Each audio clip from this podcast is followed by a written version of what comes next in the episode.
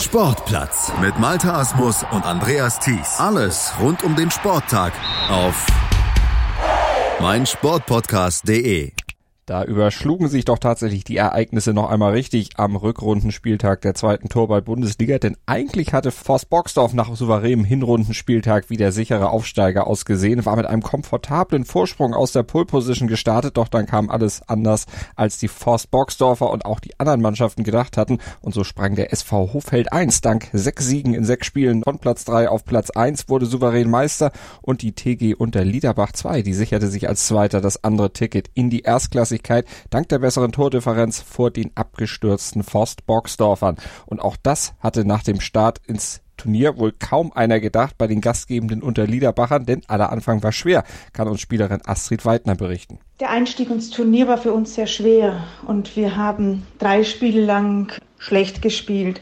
Erst im vierten Spiel gegen Langenhagen konnten wir als Mannschaft geschlossen und gut auftreten. Tja, woran lag das? Das können wir mal nachanalysieren mit unserem Experten, David Georgi. Hallo David. Hallo Malte, ich habe heute einen bunten Strauß an karnevalistischen Überraschungen mitgebracht. Ich bin sehr, sehr, sehr gespannt. Aber auf dich wartete auch eine Überraschung am Rückrundenspieltag. Du warst ja eigentlich als Fan, als Reporter für uns dabei bei der zweiten Liga im Torball und plötzlich wurdest du in ganz anderer Funktion gebraucht. Ich hatte mir das Trikot der Unterliederbacher mit meiner Nummer 7, die ich ja für die erste Liga brauche, schon übergestreift und bin da frohen Mutes in die Halle gekommen, um zu entdecken, dass unsere zweite gleich das erste Spiel gegen Hofeld 1 3 zu 7 verloren hatte. Und dann bin ich gefragt worden, ob ich mich denn mit auf die Trainerbank, Ersatzbank setzen möchte und äh, beratend eingreifen möchte. Dabei habe ich festgestellt, mit dem Spielertrikot geht das ganz schlecht und da ich nicht viel anderes Zeugs dabei hatte, ist ja Karneval gewesen, habe ich das Trikot kurzerhand verkehrt rum angezogen mit den Nähten nach außen und somit durfte ich dann auf der Bank Platz nehmen und mir die folgenden Spiele hautnah mit anschauen. Ja, dann hast du auch gesehen, dass dieser Start, wir haben ihn von Astrid Weidner eben beschrieben gekriegt, äh, sich dann doch noch ins Gute umgekehrt hat. Woran lag es denn, dass ihr nicht so richtig in Gang gekommen seid in den ersten drei Spielen? Also das hat ganz viele Faktoren und wir haben am Anfang also alle Spieler, die da auf dem Feld sind, können gut Torwart spielen, sind aufgestiegen letztes Jahr aus der dritten Liga. Wir haben zwei junge Spieler dabei und äh, auch viele erfahrene Spieler in dieser Mannschaft. An diesem Tag ähm, sagen sage ich jetzt mal, wir als Trainerteam haben uns extrem schwer getan mit einer richtigen Aufstellung. Also es hat einfach nicht zusammengepasst. Die Unsicherheit war bis vor die Hallentür zu spüren. Da denkst du dir dann schon, die haben das doch nicht alle verlernt. Das sieht wirklich schlimm aus. Und äh, wir haben alles versucht, wahrscheinlich auch dem einen oder anderen Spieler nicht gerade einen Gefallen getan, indem wir ihn dann wieder ausgewechselt hatten. Das war ja dann schon fast eine Höchststrafe. Aber wir haben fieberhaft nach der passenden Formel gesucht. Irgendeine muss doch gehen an dem Tag und wir waren schneller als die anderen, äh, haben sie dann gefunden. Äh, und dann hat es auf einmal wirklich so ab dem vierten Spiel geklickt. Also wir haben uns noch mit einem mühevollen Unentschieden gegen Halle St. Pauli glücklich retten dürfen. Am Ende war das ja ein entscheidender Punkt. Und gegen München eine ordentliche Klatsche bekommen und erst dann wirklich sozusagen zur Halbzeit nach dem dritten Spiel hat's wirklich gefunkt, während die anderen gepatzt haben. Da lief wirklich ziemlich viel zusammen. Die Spieler, die vielleicht auch ein bisschen maulig hätten sein können in unserer Mannschaft, haben toll zusammengehalten. Es hat sich ein Team gebildet. Und als dann äh, sozusagen der Stein ins Rollen kam, gab es auch so ein richtiges Fieber, das einen dann getragen hat. Und über diesen Turnaround hat auch euer Trainer Thomas Pleli gesprochen. Der hat das uns nämlich erzählt, was diesen Turnaround möglich gemacht hat. Nach dem etwas schwachen Start in das Turnier bin ich sehr stolz auf die Mannschaft, ihre mentale Stärke und ihre körperliche Fitness und darauf, wie sie sich in der zweiten Tageshälfte wieder nach oben gekämpft hat. Und natürlich trug noch was anderes dabei. David hat es eben schon so ein bisschen angesprochen, eine taktische Umstellung, denn da wird Velio, der wechselte auf die Schlüsselrolle in der Mitte und hat uns auch erzählt, was das für ihn bedeutet hat. Ja, als es hieß, ich soll in die Mitte. Ich habe das ja im Training schon ab und zu gemacht. Auch in der dritten Bundesliga, letztes, vorletztes Jahr schon. Aber dies war halt nochmal was Besonderes, weil wir haben vorher nicht so gute Spiele gehabt und ich war auch sehr schlecht. Aber dann war ich in der Mitte und auf einmal lief das Spiel und es war super, weil wir haben dann gewonnen und haben auch sehr gut zusammengespielt. Es hat dann alles auf einmal sehr gut gepasst und die Mannschaft war dann auch, auch sehr gut drauf. Also mit dem Ergebnis hätten wir nicht gerechnet, dass wir dann doch aufsteigen. Also das hat uns alle echt sehr gefreut.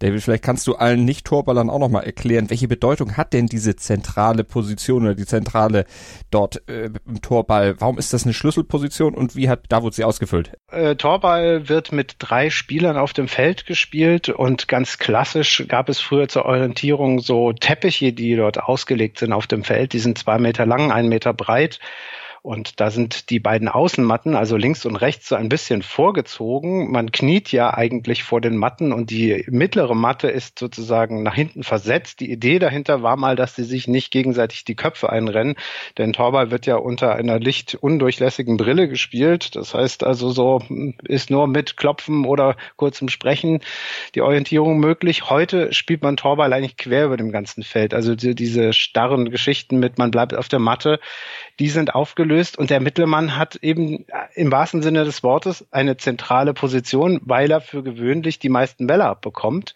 äh, die aus unterschiedlichen Winkeln gewerf, geworfen werden.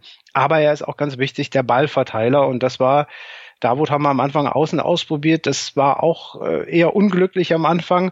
Und wir haben dann gesagt, hier Kasten sauber halten, Bälle verteilen, Ruhe in die Mannschaft bringen, der Pol schlechthin. Und äh, als junger Spieler, also hatte das überragend gemacht. Und äh, das war echt äh, genau zum richtigen Zeitpunkt. Und damit eine Schlüsselrolle im Aufstiegsteam eingenommen. Eine andere Schlüsselrolle hatte Gerd Schmidt für die Unterliederbacher. Der ist quasi die Tormaschine eurer Mannschaft, wurde am Ende auch Torschützenkönig, weil er auch im letzten Spiel gegen Hofeld 2 beim 11 zu 2 nochmal ordentlich zugelangt hat. Er hat es uns erzählt.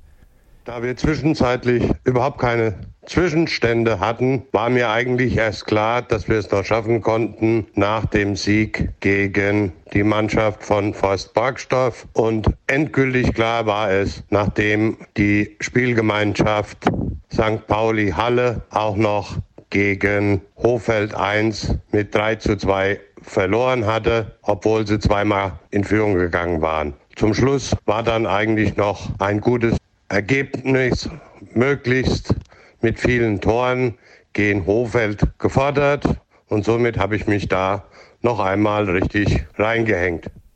David, wie würdest du seine Rolle einschätzen an diesem Wochenende beim Aufstieg? Eine absolut zentrale Rolle. Neben dem Davut eigentlich kann man ja fast alle namentlich belegen. Er ist der erfahrenste Spieler, war Nationalspieler, spielt das jetzt schon sehr, sehr lange Torball und der hat, als es dann darum ging, jetzt Tore zu schießen, wusste er, was er tun muss und das hat er prima umgesetzt, nachdem er vorher auch in den ersten drei Spielen von uns ein bisschen hilflos durch die Gegend geschubst wurde wie auf einem Schachbrett, aber am Ende äh, können wir uns, glaube ich, alle versöhnlich äh, mit dem Aufstieg bei ihm nochmal bedanken. Das wollte ich gerade sagen. Der Aufstieg unter Dach und Fach gebracht, also unter Liederbach 2 in der neuen Saison dann in der Liga Nummer 1. Und dort steht natürlich auch der Meister der zweiten Bundesliga, den wir jetzt natürlich auch nochmal ehren müssen, der SV Hoffeld 1. Die haben alle ihre Spiele am Wochenende gewonnen. Was war mit denen los? Richtig furios durchgegangen.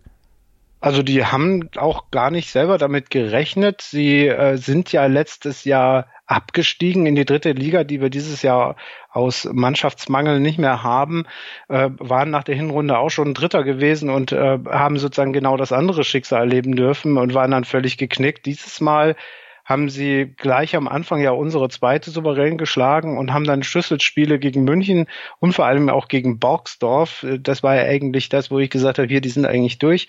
Die haben einen rabenschwarzen Tag erwischt und äh, Hofeld hat die dann also in dem Spiel so richtig äh, platt gemacht, kann man es glaube ich nie anders sagen. Und äh, da war dann auch schon fast der Klassenunterschied. Und sie haben es souverän mit äh, sechs Erfolgen hinbekommen und sind verdient aufgestiegen und stehen mit euch dann also in der neuen Saison in der ersten Bundesliga im Torball. Und die Forst Borgsdorfer, waren die zu trösten? Wo würdest du sagen, warum hat's bei denen am Ende nicht hingehauen? Warum haben sie diesen Vorsprung, den sie nach der Hinrunde hatten, ja nicht übers Ziel retten können oder ins Ziel retten können? Wir haben uns ja letzte Woche schon viel über Tagesformen unterhalten und da war es wirklich so, dass sie ihre defensiven Stärken überhaupt nicht ausspielen konnten. Ich weiß nicht, was da los war. Wenn es dann hinten halt andauernd im Tor einschlägt, dann geht auch vorne irgendwann nicht mehr so viel Äh, wir haben uns fast gemeinsam mit den Borgsdorfern vor dem entscheidenden Spiel TG Unterliederbach gegen Borgsdorf in der Halle aufgewärmt und so ein bisschen gewitzelt. Und da hörte ich schon, ich meine, ich war ja auch in dieser halben Trainerrolle da, dass ein Borgsdorfer sagte, also wenn wir es jetzt nicht packen, dann haben wir es auch nicht verdient. Und da weißt du natürlich als, äh, sagen wir, auf der anderen Seite stehender, na, das könnte schon was werden. Also da war nach gespielten fünf Partien bei denen einfach nicht mehr der Mut da. Und ähm, die haben sich wahrscheinlich selber gewundert, dass ihre eigentliche Stärke, die Defensive, an diesem Tag nicht gegriffen hat. Das äh, weiß sich dann natürlich als verhängnisvoll in Sachen Aufstiegsambition. Wie haben die es aufgenommen? Also die waren wirklich sehr geknickt. Die haben das, glaube ich, als einmalige Chance, ein bisschen Leicester City-mäßig aufgenommen, äh, dass sie jetzt aufsteigen konnten und haben gesagt, wir wollen einmal erste Liga spielen. Und sie waren doch eigentlich schon so knapp davor. Die waren, glaube ich, jetzt das ganze Wochenende schon damit beschäftigt, Wunden zu lecken. Aber es kann sich im Torball ja alles dann auch wieder drehen. Bestes Beispiel Peter Scheurich. Wir hatten ihn im letzten Jahr, am Ende der letzten Saison ja auch bei dir im Interview. Da war er total geknickt. Diesmal werden wir gleich hören, ganz andere Situation. Bei mir ist der Peter Scheurich und den hatte ich ja letztes Jahr auch schon am Mikrofon da unter völlig anderen Umständen. Peter, du hörst dich heute anders an. Was ist passiert? Genau das Gegenteil vom letzten Jahr. Letztes Jahr hatten wir das Thema, dass wir nach der Vorrunde Dritter waren. Das war dieses Jahr genauso. Letztes Jahr waren wir nach der Rückrunde abgestiegen. Und dieses Jahr sind wir aufgestiegen und wir haben noch nicht einmal unser letztes Spiel vor uns. Jetzt habe ich euch ja den ganzen Tag begleiten dürfen und ihr habt das voll durchgezogen. Was hat euch heute getragen? Ich glaube, das sind mehrere Dinge. Zum einen, dass es einfach von der Mannschaft her nach wie vor super gut zusammengepasst hat, der Teamgeist. Wir haben einen super neuen Spieler dazu gekriegt im vergangenen Jahr, unseren Waldemar. Und der wurde auch, und das, daran sieht man es wahrscheinlich, gleich für die Nationalmannschaft mal berufen, um sich da mal auszuprobieren. Und der war unter anderem heute ein richtig, richtig guter Spieler für uns zusätzlich. Am Ende war es aber tatsächlich auch unsere sehr gute Abwehr. Jetzt war ja Borgsdorf ein Stück vorne weg und ihr im Päckchen mit Unterliederbach hinten dran, als ihr heute den Tag angefangen habt, so mit dem ersten Spiel, habt ihr gedacht, dass ihr euch so souverän durchsetzen werdet? Wenn du mich persönlich fragst, das nein, egal. never, never, never, ever. Ich habe zwar immer gedacht, ja, wir haben tatsächlich eine gute Chance, auch mit der Mannschaft tatsächlich was zu reisen, aber dass wir Tabellenerster werden, dass wir vorm letzten Spiel bereits sicher feststehen als Aufsteiger, nee, hätte ich ich echt nicht gedacht. Und das ist das, warum du mich mit einem breiten, breiten Grinsen im Gesicht siehst. Ja, nachdem du dich da letztes Jahr so zur Verfügung gestellt hast, gequält, ich weiß es noch im vollen Restaurant, gratuliere ich dir jetzt ganz herzlich. Und wir sehen uns dann hoffentlich in der nächsten Saison nicht nur am Mikrofon. Ja, dann würden wir uns ja in der ersten Liga sehen. Und lass mich an der Stelle bitte noch äh, etwas ergänzen. Ich möchte dir und Malte mal ein Riesenkompliment machen für dieses super Format. Ihr macht es richtig klasse und ich kriege ja immer wieder das Feedback, dass es einfach Spaß macht zuzuhören und mir geht es genauso. Insofern auch dir und Malte weiterhin weiter so. Das macht richtig Laune. Ja, David, der Peter bedankt sich bei uns. Wir sagen natürlich auch vielen Dank für die Mithilfe. Er verlinkt ja unsere Podcasts auch bei euch auf der Webseite, auf der Torball-Webseite und unterstützt uns natürlich dann auch gerne mit Interviews, wie jetzt ersteht uns Rede und Antwort. In diesem Jahr, man hat's gehört, das hat er lieber gemacht als letztes Jahr. Ja, wer will es ihm verdenken? Da steckt ja auch echt viel Arbeit drin und er hat ja auch angesprochen, neue Leute ähm, ranzuschaffen und wir haben jetzt ein, ich werde mir den Waldemar jetzt am äh, Wochenende beim Nationalmannschaftslehrgang anschauen können.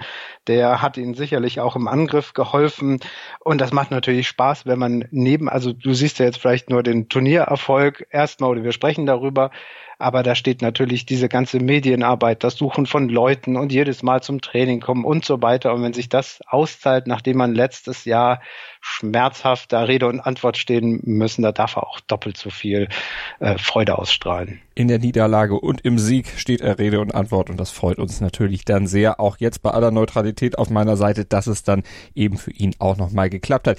Jetzt, jetzt haben wir uns gebührend bedankt, ne? Für ganz genau. Danksagung. Ganz genau. genau. Und jetzt steht er nächstes Jahr mit dir in der ersten Liga. Zwei Mannschaften aus Unterliederbach. Wenn ihr jetzt nicht noch absteigt in der Bundesliga. Ja, ich lasse es beim nächsten Mal mit diesen Vorhersagen, gerade wenn wir dann nochmal dran sind. Genau, aber Stand heute und jetzt treffen wir uns alle nächstes Jahr in der ersten Liga wieder und dann wollen wir mal schauen, ob er sich noch so interviewen lässt. Da sind wir doch sehr, sehr gespannt und diese neue Rolle, die du jetzt kennengelernt hast, am Wochenende Trainer, Trainerstab, ist das was, was du dir für die Zukunft vielleicht auch vorstellen könntest? Du bist ja auch, ich sag das mit allem Verlaub, nicht mehr der Jüngste.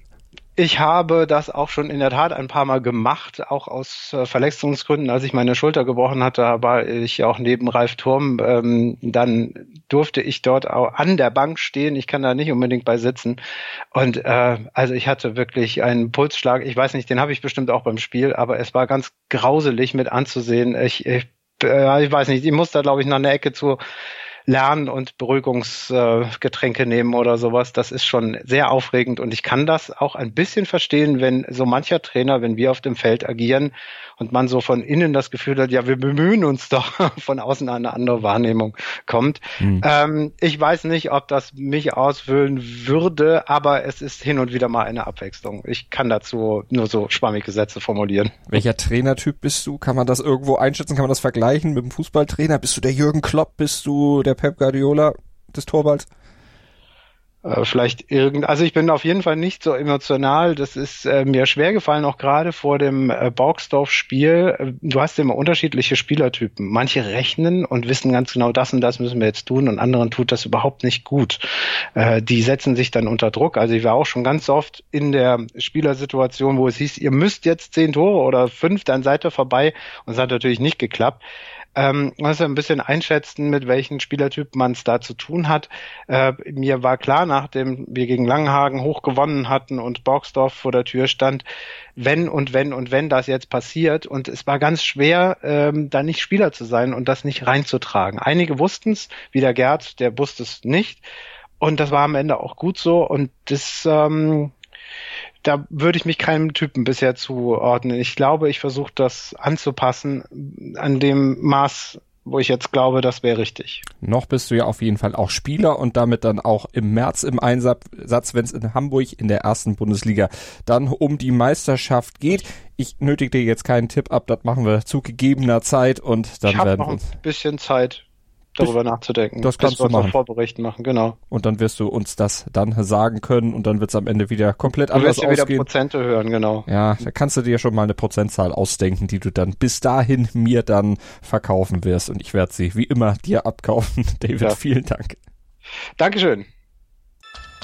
Was zum Teufel, du Bastard, du bist tot, du kleiner Hundeficker. Und dieser kleine Hundeficker, das ist unser Werner.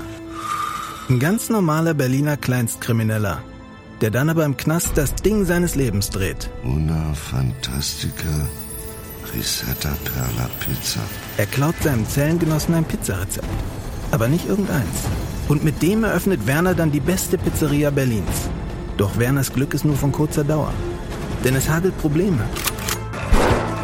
Werners Pizzaparadies. Erstmals großes Kino- und Podcast-Format. Mit fetter Starbesetzung. Alina But, Kida Ramadan, Edin Hasanovic, Oliver Koritke, Ralf Richter, Ben Becker, Winfried Glatzeder, Anna Schmidt und viele mehr. Abonniert die Scheiße. Jetzt macht schon, mach!